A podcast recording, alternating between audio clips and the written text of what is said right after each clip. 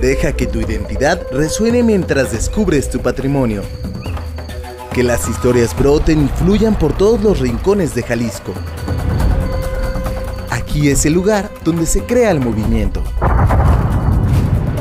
Ciudad Olinca, Nuestra región cultural. nuestra región cultural.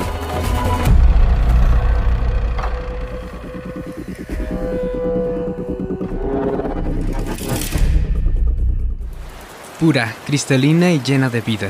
Formada de dos moléculas de hidrógeno y una de oxígeno, el agua es una sustancia sumamente extraña y la responsable de facilitar la vida entre animales y plantas. Pero también es un líquido versátil que deja su influencia por donde fluye. ¿Te has puesto a pensar de dónde provino toda el agua de la Tierra? Aunque no se sabe a ciencia cierta, se cree que las primeras moléculas de agua se formaron cuando extrañas sustancias llegaron a nuestro planeta desde galaxias lejanas. Y ese solo fue el primer paso. En nuestro planeta se puede encontrar agua en casi cualquier parte, como gigantes bloques de hielo, hermosas nubes en el cielo o estancada en forma de lagos. En todos los casos, esta sustancia es la responsable de ayudar a que la vida siga su curso en la Tierra. En el caso de Jalisco, es famoso por sus playas, cuencas, cascadas y por el lago más grande de México, el de Chapala. Por otra parte, nuestro desarrollo industrial y comercial también se ha convertido en el principal problema a combatir y así evitar la destrucción de los cuerpos de agua que nos dan alimentos, diversión y vitalidad. Sin duda, el agua es fuente de inspiración para la humanidad, que no puede sobrevivir sin ella. Es una sustancia simple y versátil, presente en todos nosotros y muy ligada a significados como los seres vivos, la religión y el misticismo. Sencilla, transparente, sin olor ni sabor, el agua está en todo. Alguna vez estuvo en el estómago de un dinosaurio, en las rocas de los desiertos africanos o, quizás, en los residuos de un planeta a millones de años luz de nosotros.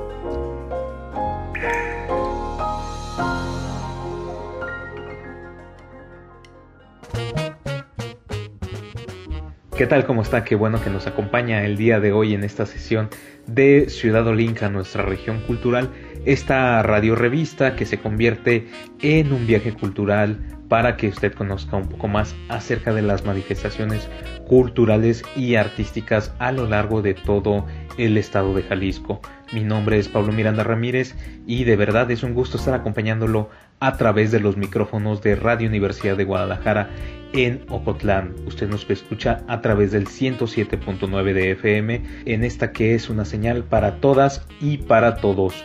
El día de hoy mis compañeros y yo les vamos a ofrecer a usted un recorrido en torno a un elemento vital que ha cobrado muchísima relevancia en los últimos días.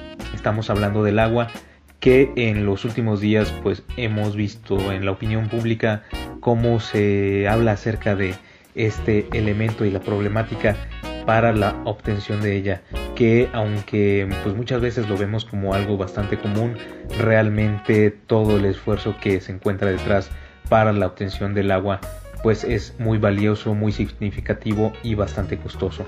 Este elemento no solamente tiene una trascendencia o una relevancia al nivel biológico, sino que también se convierte en un elemento que ha cobrado pues bastante simbolismo en diferentes ámbitos como el artístico, el cultural o en general en la cultura que eh, se encuentra en nuestro entorno. El día de hoy abordaremos a este elemento en sus diferentes manifestaciones y cómo se puede observar desde, eh, pues digamos, un punto de vista artístico. Conoceremos un poco acerca de el legado de Tlaloc en esta región del el país.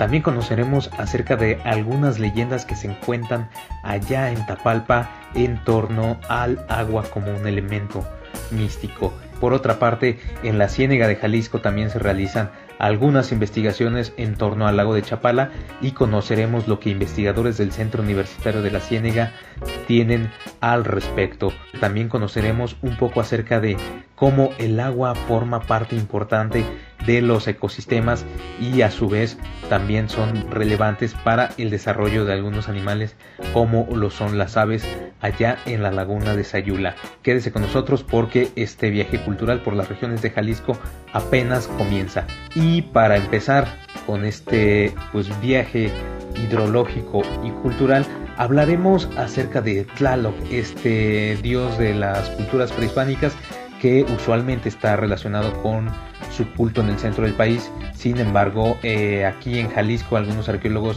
se han puesto a investigar sobre las características de este personaje y cómo se le veneró en antiguas épocas. ¿Les parece si conocemos un poco acerca del trabajo de Eric González Rizo y este dios de la lluvia y continuamos para hablar un poco más de esto aquí en Ciudad Olinca, nuestra región cultural? Arquitectura, urbanismo, medio ambiente, arqueología. Entorno. Ciudad Olinca. Nuestra región cultural.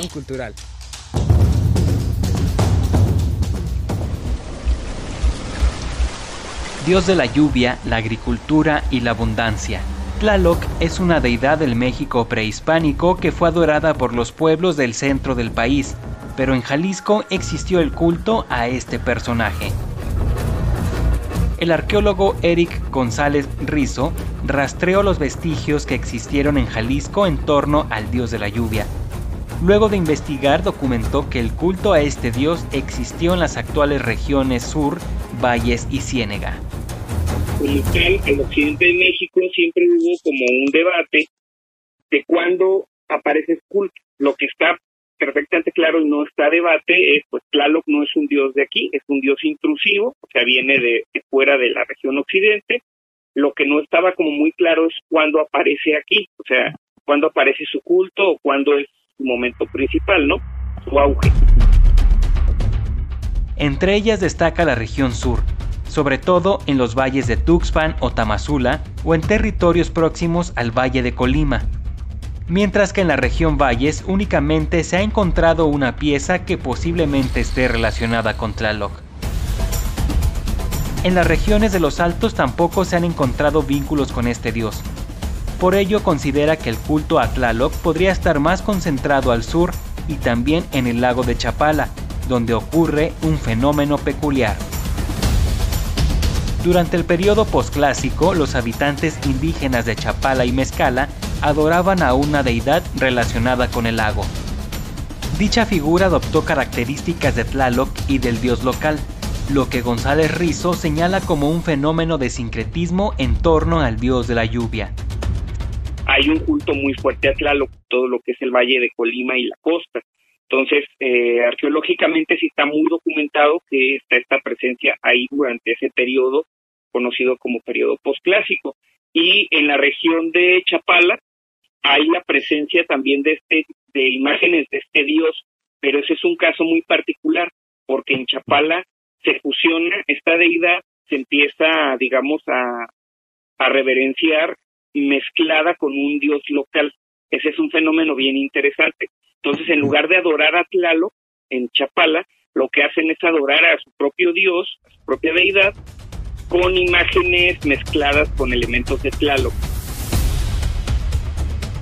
Sin embargo, el arqueólogo menciona que a pesar de que los indígenas adoraban a un dios con características de Tlaloc, este no estaba asociado con la lluvia.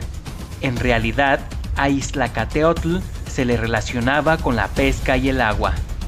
El arqueólogo detalló que es posible que esta influencia haya llegado luego de los movimientos migratorios de grupos étnicos que se desplazaban al occidente mexicano, además de que es probable que el culto a Tlaloc haya llegado desde las costas del Pacífico y poco a poco diluirse hasta fusionarse con las deidades locales.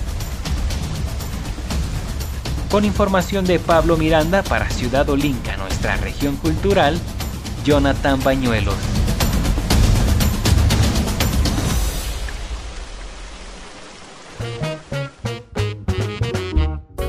Ya aprendimos un poco acerca de Tlaloc y cómo es un dios bastante relevante en las culturas prehispánicas. Eric González Rizo hacía una observación muy importante o muy relevante en cuanto a cómo este, esta deidad se fusionó con los cultos locales que pues en ese entonces se desarrollaban en el lago de Chapala y que poco a poco se convirtieron o se empezaron a fusionar y a convertirse o a transformarse en un culto completamente diferente. Si usted quiere conocer un poco más acerca de la historia de Tlaloc aquí en las regiones de Jalisco, lo invitamos a que consulte nuestro sitio web www.ciudadolinca.com. Y pues antes de irnos a nuestro primer corte de estación, lo invitamos a que se quede con nosotros porque ya escuchó un poco acerca de las historias acuáticas que tendremos a continuación. Para despedirnos en esta parte del programa los vamos a dejar con un poco de música y así como el agua tiene diferentes concepciones o significados, pues digamos que la lluvia también tiene sus propias acepciones y algunas de ellas pues suelen ir o suelen ser eh, referentes a cómo el agua que cae limpia o purifica todo aquello que toca, ¿no? Esta analogía o esta metáfora puede aplicarse en diferentes escenarios y es algo que aborda la canción que escucharemos a continuación. Ya para despedirnos los dejaremos con esta canción que se llama La lluvia que cae que interpretan los iracundos. Escúchela, póngale atención y se queda aquí en la sintonía de Radio Universidad de Guadalajara en Ocotlán. Mi nombre es Pablo Miranda Ramírez y este viaje cultural que se llama Ciudad Olinca apenas comienza.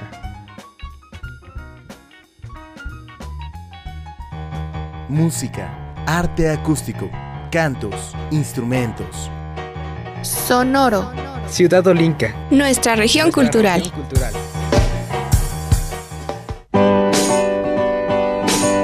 Bajo un monte lleno de miedo y ambiciones, siempre debe haber ese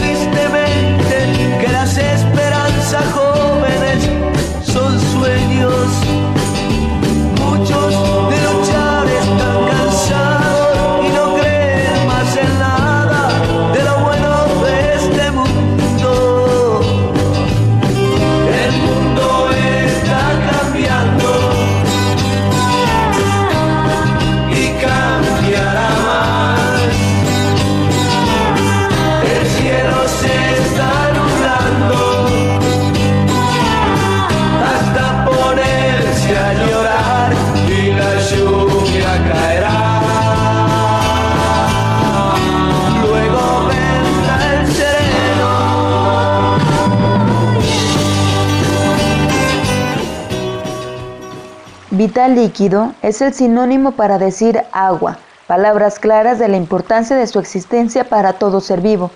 La falta de lluvia y escasez provocan la sequía, que es la sequedad en la tierra, la cual es el principal factor para que se generen incendios forestales. Venerar a Tlaloc deberá reactivarse como ritual, pues también las cosechas dependen de grandes cantidades de agua que la lluvia aporta en su temporada. Los efectos del cambio climático también generan cambios en el ciclo del agua. Ciudad Olinca, nuestra región cultural.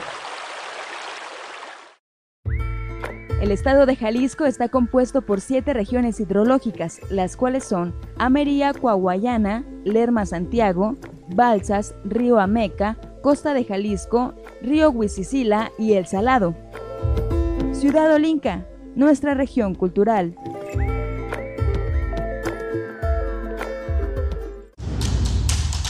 Arquitectura, urbanismo, medio ambiente, arqueología.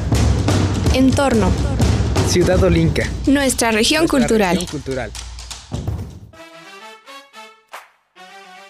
¿Qué hay? Seguimos acá en Ciudad Olinca, nuestra región cultural. Yo soy Iván Serrano Jauregui. Qué gusto estar de nueva cuenta con ustedes en cada emisión.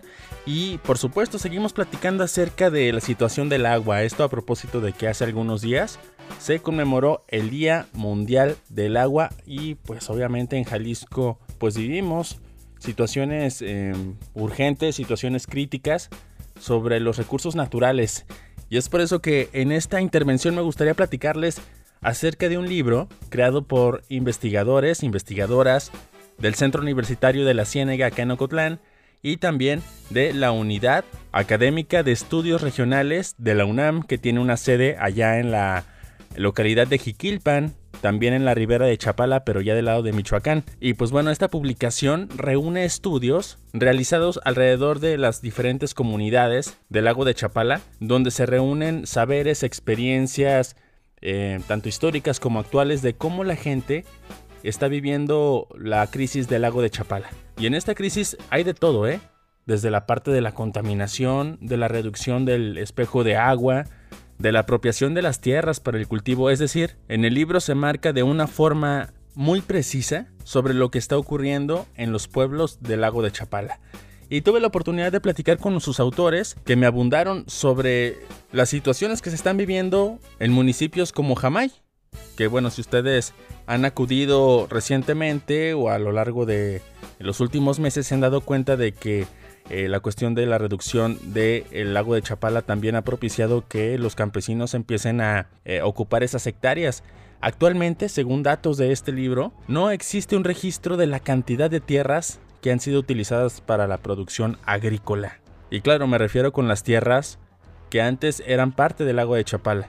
Sobre esta situación nos platica el maestro Fernando Melgoza, que es docente de la carrera de periodismo de acá del Cusiénega, y nos platica qué es lo que está pasando por allá, en Jamay pues este cambio de uso de suelo que se da en el, en el territorio de Jamay, resulta muy interesante también ver cómo se ha ido transformando este territorio a la implementación de granjas acuícolas, ¿no? La cría de, peces este, para el consumo. Cuando eh, lo interesante aquí es que Jamay es un pueblo de, de pescadores, ¿no? Pescadores que eh, obtenían ese pescado de, pues, del lago, ¿no? Ese es por un lado el, el, cambio de suelo que se detecta inicialmente, pero también esta parte del territorio que pertenecía históricamente al lago y a los pescadores, ¿no? Donde se embarcaban y que era conocido como su eh, embarcadero, ¿no? Que ahora pues se ha transformado en un corredor eh, turístico, gastronómico y de recreación.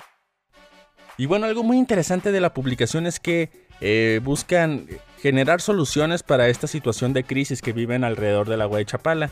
E incluso una de las autoras es la abogada Fernanda Andrade Ramírez, que bueno, ella participó en el capítulo sobre las acciones colectivas en las tierras ribereñas del lago de Chapala en el municipio de Jamay y nos explica cuáles son algunas de las cuestiones que pueden realizar los pobladores bajo el amparo de la ley para protección del agua de Chapala, que es lo que está diciendo ya. En esta región en especial de Jamay, que hay muchos grupos que pueden representar una colectividad y desde que se reformó el artículo 17 constitucional, da cabida para tomar acciones.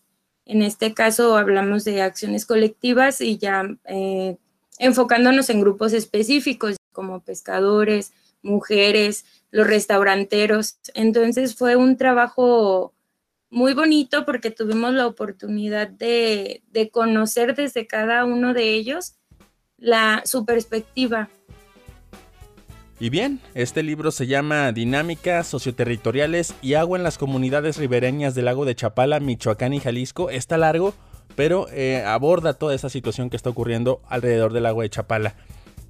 La doctora Adriana Hernández, quien también es académica de acá del Cusiénega, nos platica un poquito de la cuestión histórica y la pertinencia de que se haga un libro con estas características que próximamente nos darán a conocer y se hará una presentación oficial.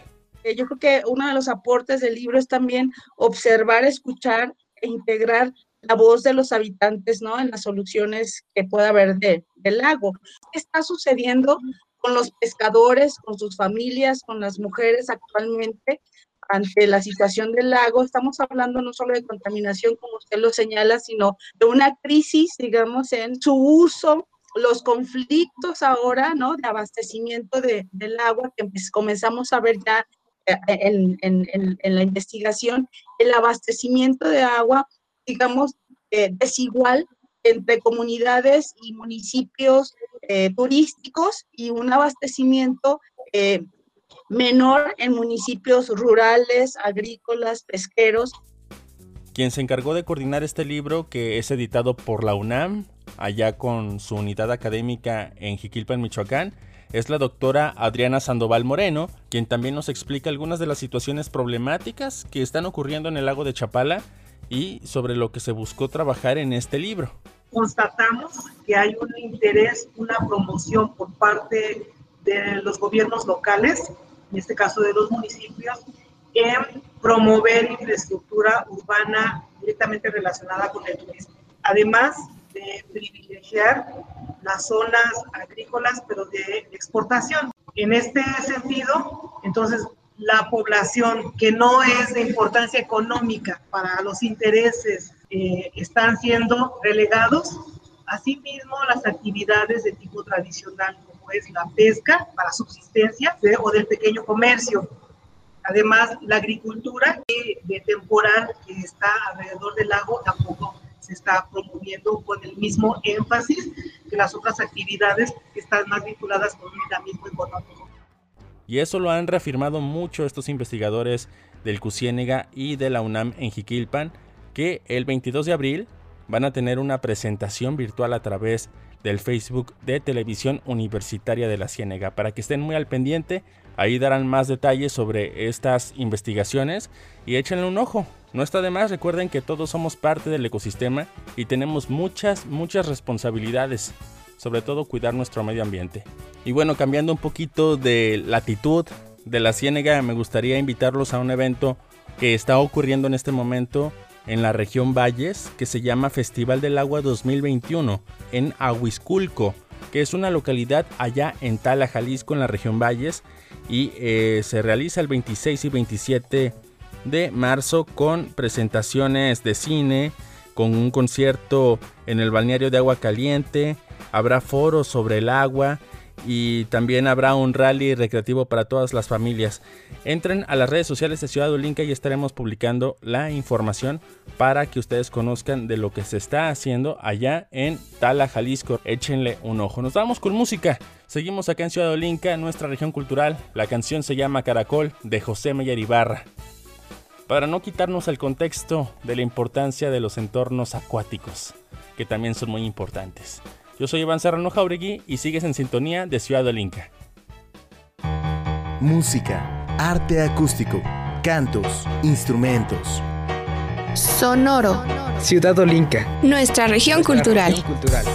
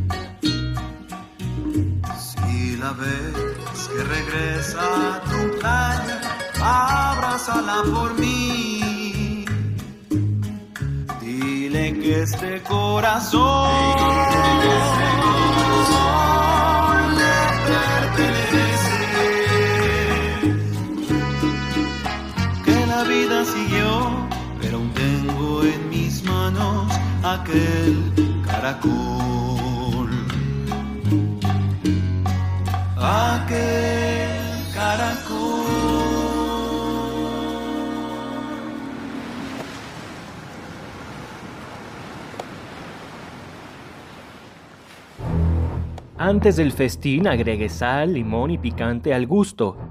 En el tazón revuelva constantemente hasta que quede lista. Ahora tome alguno de los pequeñísimos peces que están en el plato. Si siente una mirada, solo ignórela y disfrute de la deliciosa y crujiente botana nacida en el lago. Charales de Chapala, Ciudad Olinca, nuestra región cultural.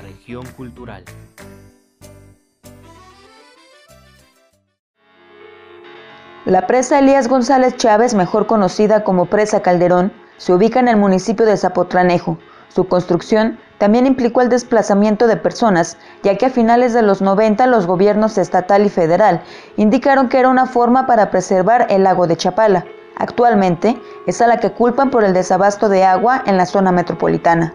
Ciudad Olinca, nuestra región cultural.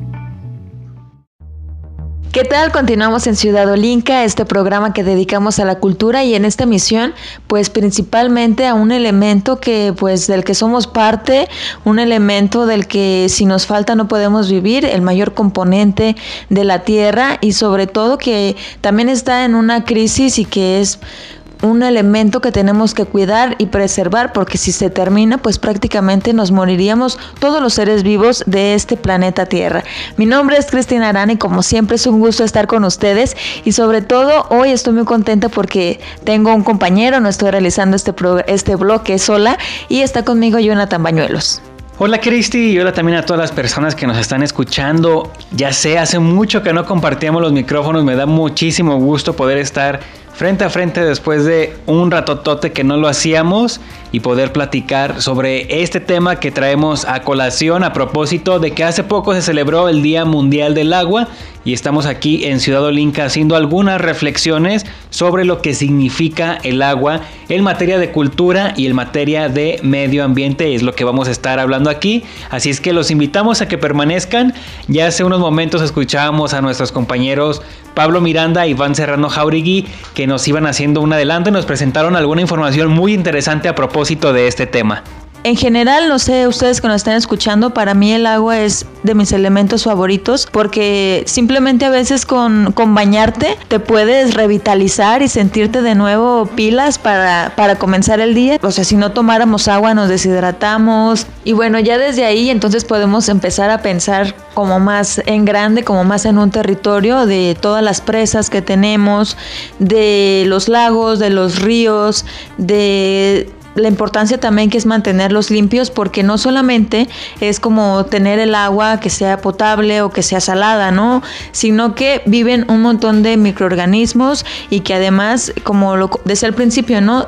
todos los seres vivos dependemos de este líquido y tenemos, por ejemplo, en, Jalisco diferentes cauces y uno de ellos está en la laguna de Sayula, que no nada más es simplemente decir aquí hay una, aquí hay una laguna, ¿no? sino todo el ecosistema que, que, implica que esté esta laguna sana y que la sigamos preservando. Una de las características de esta laguna es que tiene diferentes aves que migran justamente a este lugar. Escuchemos lo que dice esta investigadora del CUCBA respecto a esta laguna de Sayula, que no nada más este, hablemos de esta parte eh, de medio ambiente o bonita de la fauna y y de la flora que también tiene, sino que también tiene diversos problemas medioambientales. Escuchemos lo siguiente y ahorita seguimos para platicar de este tema. Arquitectura, urbanismo, medio ambiente, arqueología. Entorno. Ciudad Olinca. Nuestra región cultural. cultural. De camino al sur de Jalisco existe un extenso terreno arenoso que podría parecer un desierto. Pero eso es solo la mitad del año, porque cuando las aguas escurren por las sierras de Tapalpa y la del Tigre en temporada de lluvias, se crea un gran espejo de agua que le da vida a la laguna de Sayula.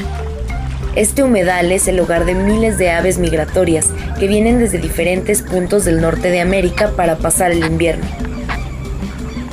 Entonces la laguna de Sayula es un humedal en el cual llegan gran cantidad de aves acuáticas como terrestres de octubre a marzo en octubre llegan de Norteamérica, de Alaska, de Canadá, de Estados Unidos.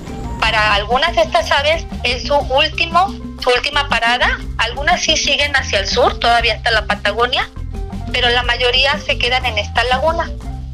Algunas de las aves que podemos ver principalmente en la temporada invernal son aves como patos, gansos, aves playeras, gaviotas, pelícanos, garzas, no, son una gran cantidad de, aves acuáticas. Ella es Marcela Huitrón, académica del Centro Universitario de Ciencias Biológicas y Agropecuarias CUCBA de la UDG, quien ha estudiado las aves de la laguna de Sayula. Ella explica que arriban a ese lugar porque cuando se llena de agua crece la población de crustáceos, moluscos e insectos que son alimentos de los plumíferos visitantes. Si lo comparamos con Chapala, Sayula, que es una laguna estacional, o sea que nada más la mitad del año está húmeda, tiene más riqueza de aves que Chapala, que es un, el, lago más grande de México y a la vez que se mantiene inundado todo el año. Es, el motivo de esto es la variabilidad de ambientes que ofrece la laguna de Sayula. Pueden ser Mm, zonas encharcadas, mm, zonas profundas, zonas de puro fango y toda esa variabilidad es alimento de diferentes tipos para los diferentes hábitos que tienen las aves. En este caso, por ejemplo, los pelícanos que requieren aguas profundas porque ellos van volando y ven a su a la presa, en este caso al pez, y se tiran de picada, entonces requieren aguas profundas, que la laguna de Sayula lo ofrece en temporada de lluvias. Los patos zambullidores eh, no requieren aguas tan profundas. Las aves playeras, que son las que tienen el pico largo y patas largas, requieren zonas fangosas. Entonces, gracias a este gran alimento que, que tienen entre peces, macroinvertebrados, mm, vertebrados pequeños, es por lo que vienen estas aves desde tan lejos, desde Norteamérica, dijo que son 73 especies de aves migratorias y residentes en la laguna de Sayula, y pese a que se han comprobado que ha incrementado la presencia de estas, quizá por la pérdida de otros humedales en México, el ecosistema corre riesgo. La laguna se encuentra dividida eh, por una autopista que, bueno, originalmente era un solo ecosistema. Ese fue el primer, uno de los primeros impactos que pues perjudicaron a la zona dividir el, ecosistema en dos. Entonces eh, ya no fluye el agua como fluía antes, pues aparte el ruido de los camiones que muchas veces pues están en la temporada de nidación principalmente, que pasan, por ejemplo, los patos, nos ha tocado ver al que pasa la mamá pato con los patitos y pasa el camión y, y pues los atropella o pasan volando y, los avientan. El ruido, la basura, la laguna está bordeada por seis municipios. Entonces son cabeceras municipales y pues se les hace fácil arrojar ahí sus residuos sólidos y sus residuos líquidos. Marcela Huitrón asegura que algunas de las aves más características de la laguna de Sayula son la cigüeña americana, el ganso nevado, los patos y la platalea ajaja. que es una hermosa ave rosa con pico largo y plano, pariente de las garzas. Con información de Iván Serrano Jauregui, Diana Laura Cervantes, Ciudad Olinca, nuestra región cultural.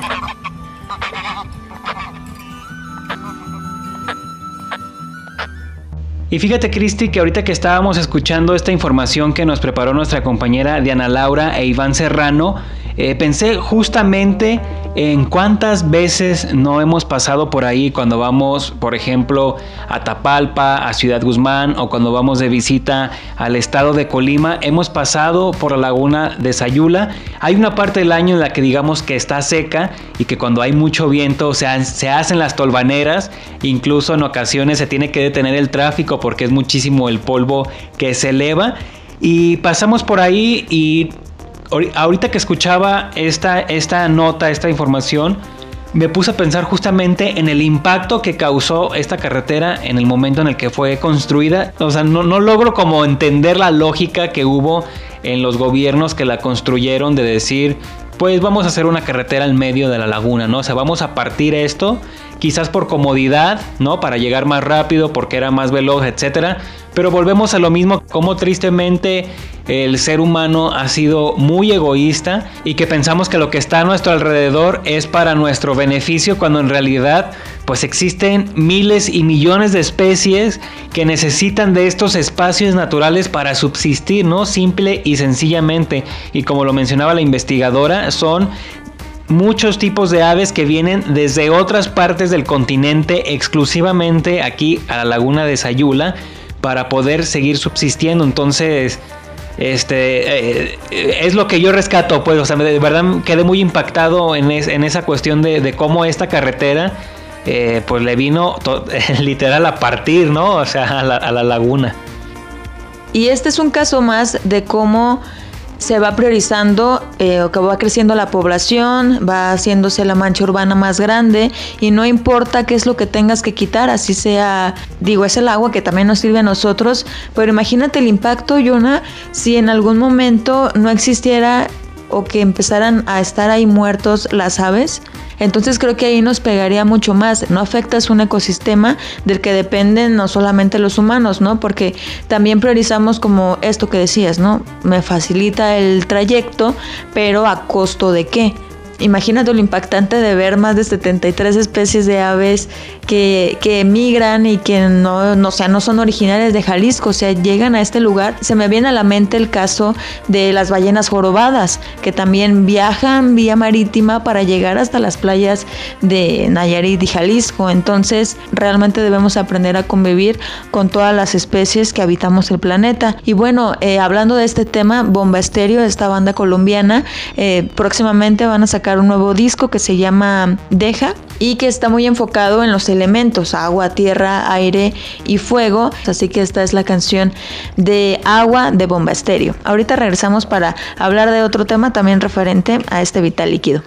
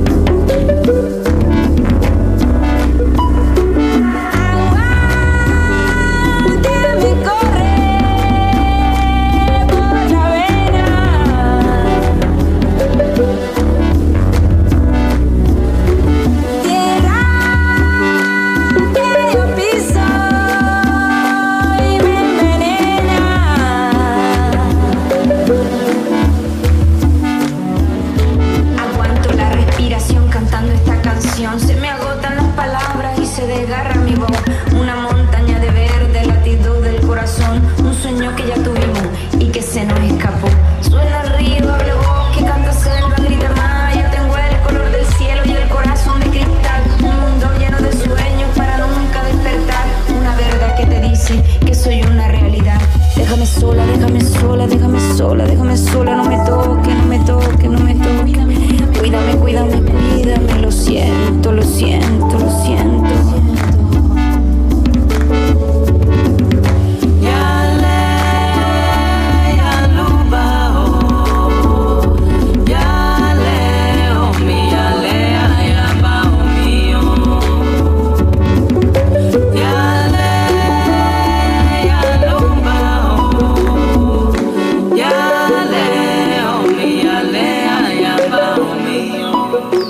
Agricultores de Poncitlán, Zapotlán el Rey y Ocotlán se vieron afectados por el daño a equipo de bombeo de sus instalaciones de riego legales tras un operativo realizado por autoridades que después reconocieron que habían caído en un error. Este incidente afecta a su cultivo con pérdidas de hasta 160 millones de pesos. Ciudad Olinca, nuestra región cultural. El lago de Chapala tiene una capacidad de 7.897 millones de metros cúbicos. Tiene una superficie total de 114.659 hectáreas, de las cuales Jalisco ocupa el 86% y Michoacán el 14%. Este lago, el más grande de la República Mexicana, es la principal fuente de abastecimiento de agua potable de la zona conurbada de Guadalajara, porque aporta el 60% del agua que llega a la ciudad. Ciudad Olinca, nuestra región Ciudad Olinca, cultural. nuestra región cultural.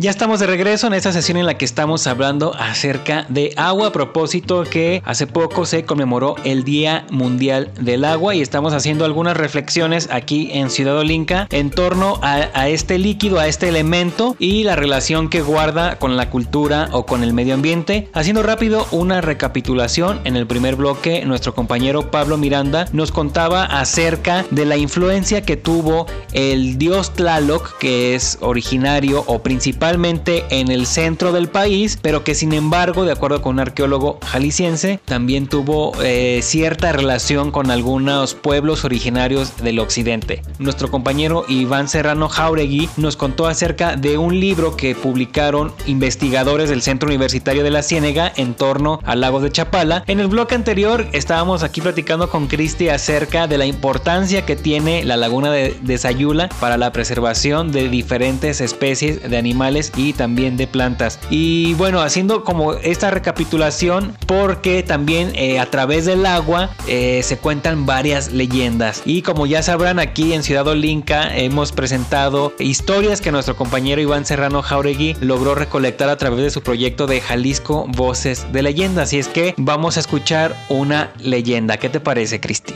Me parece muy bien porque además es como relatar de que a lo mejor en municipios en donde predomina la sierra o en donde hay como otros elementos más característicos, pues bueno, en, desde una fuente pues se puede notar la importancia que tiene el agua. Así es, entonces esta leyenda es de unas señoras Ajá. vivoreando. Ay, no. Entonces, ¿qué les parece si escuchamos la historia y enseguida regresamos? Al llegar a lo alto de la sierra me encontré con un hermoso lugar en medio del bosque. El pueblo que parece congelado en los tiempos de antes y donde se respira el aroma a pino. Aquí la gente es amable. El saludo, la atención y la cortesía nunca fallan cuando caminas por sus calles empedradas. Había llegado a Tapalpa, municipio de la región Lagunas. Aquí, en esta localidad con encanto de pueblo típico, es territorio de Jalisco. Voces de leyenda. ¿Con qué, señor? Escuchemos algunas de las narraciones populares que la gente cuenta en este sitio, cuyo nombre significa Tierra de Colores, en la lengua de los otomíes. En varios rincones de Tapalpa se pueden encontrar varias fuentes, que contienen algo más que agua. Se trata de leyendas muy peculiares, que las convierte en puntos de referencia para los lugareños y para los visitantes. En este viaje, José de Jesús Morales, encargado de turismo de Tapalpa, nos narra sobre la tradición oral de esta localidad en la montaña. Recorrer Tapalpa, se van a encontrar con pilas o que fueron abrevaderos de agua en la época de la revolución, dado que no había agua entubada. Las personas acudían a esos lugares aparte de ir a recoger el agua para su uso doméstico, llevaban a sus animales, pero también, pero también eran lugares de sociabilizar. Tenemos pues muchas leyendas. La del perro, la colorada, la de las culebras, la escondida, la del pescado, la del tecolote. Todas tienen sus leyendas Así es que les voy a platicar una de tantas leyendas. Les voy a platicar la de la pila de las culebras. Cuenta la leyenda que aquí se daban cita cuatro comadres, todas de nombre María. María Teresa, María Dubiges, María Amarante y María Esmeralda. Todas de nombre María. Diariamente estaban ahí sociabilizando, diariamente querían acomodar el mundo de la montaña bajaba un hechicero llamado Macario que iba a ir a una comunidad a dos kilómetros de aquí llamado Ataco o Atlaco, como se llamaba en aquel entonces. Ataco o Atlaco en náhuatl quiere decir casa sobre agua. Iba a ir a hacer un trabajo y se detuvo a recoger agua. Al estar recogiendo agua escucha lo que las cuatro comadres están platicando. Antes de retirarse se dirige a ellas y les dice si para el día de mañana vuelvo a pasar por aquí y ustedes están criticando murmurando o hablando mal de la gente, las voy a convertir en lo que siempre han sido, en víboras. Y se va. Coincide que otro día pasa Macario y coincide que están las cuatro comadres allí haciendo lo que diariamente hacían. Dicen que no iba a llegar ni a tomar ni a recoger agua, pero que una de ellas lo alcanza a ver a lo lejos y le grita, ¡Ey, Macario! No dices que nos ibas a convertir en víboras. Macario se regresa y ante un conjuro que hace, las cuatro comadres quedaron pretificadas, convertidas en víboras. La leyenda sí lo dice porque allí está marcado, está escrito, que si alguno de ustedes va a ir a tomar o a recoger agua, lo haga en silencio, sin murmurar ni criticar mal a nadie, que porque si así lo hiciere, quedaría como las cuatro comadres, convertidas en víboras.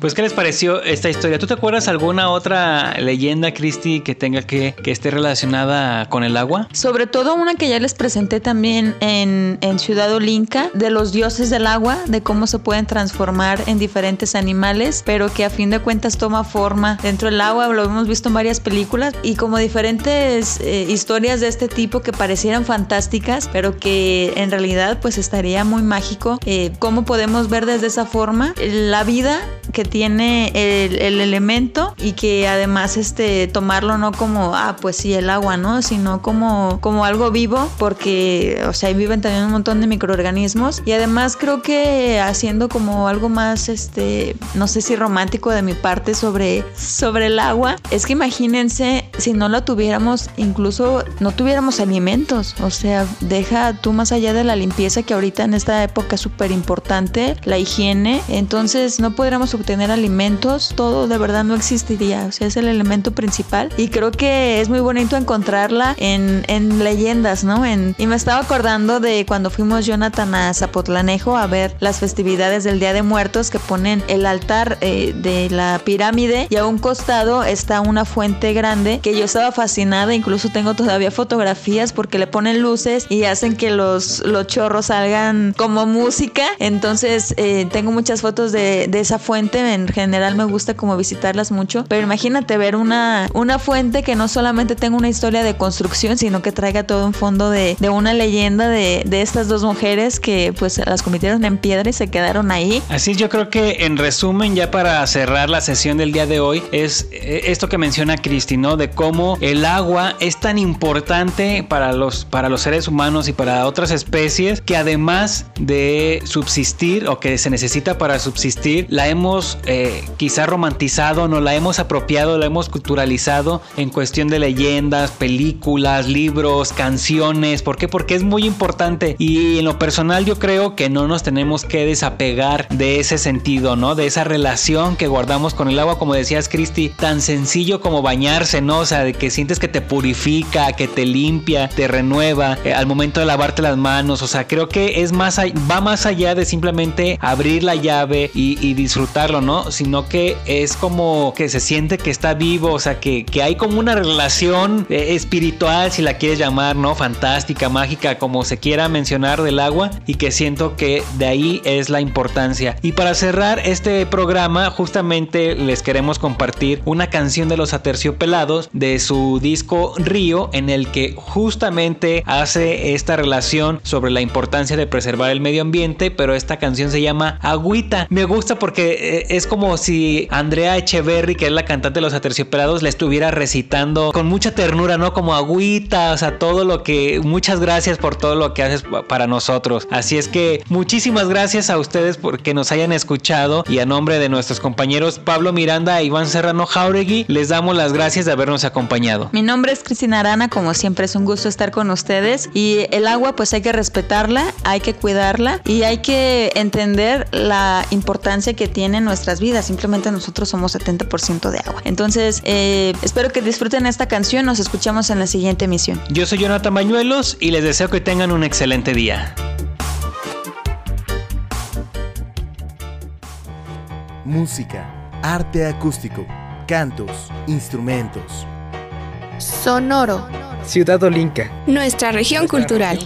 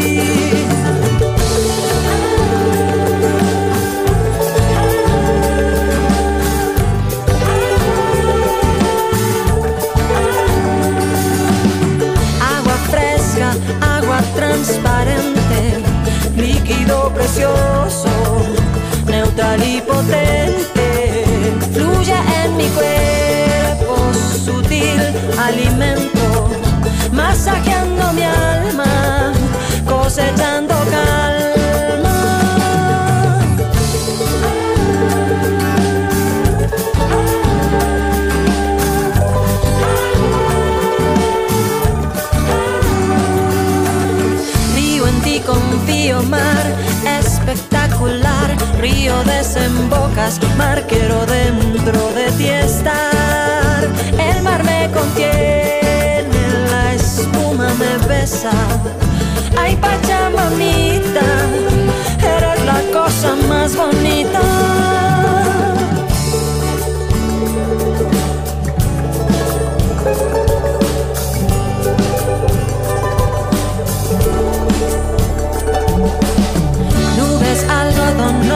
vuelen bajito, pasen por su paz, sagrado para mí. Abracen las montañas y el frailejón que pone la agüita en circulación.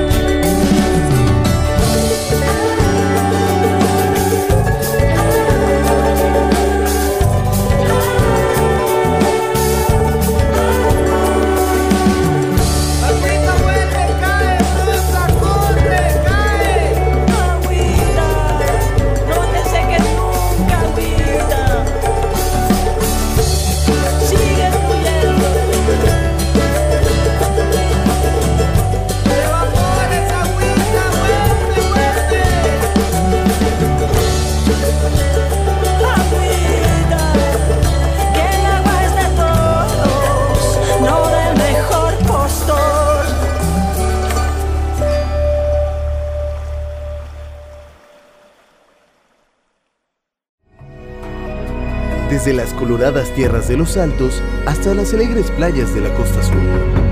De la fértil ciénega a los campos de agave en los valles, que tu identidad deje huella por todos los rincones de Jalisco. Todos los rincones de Jalisco.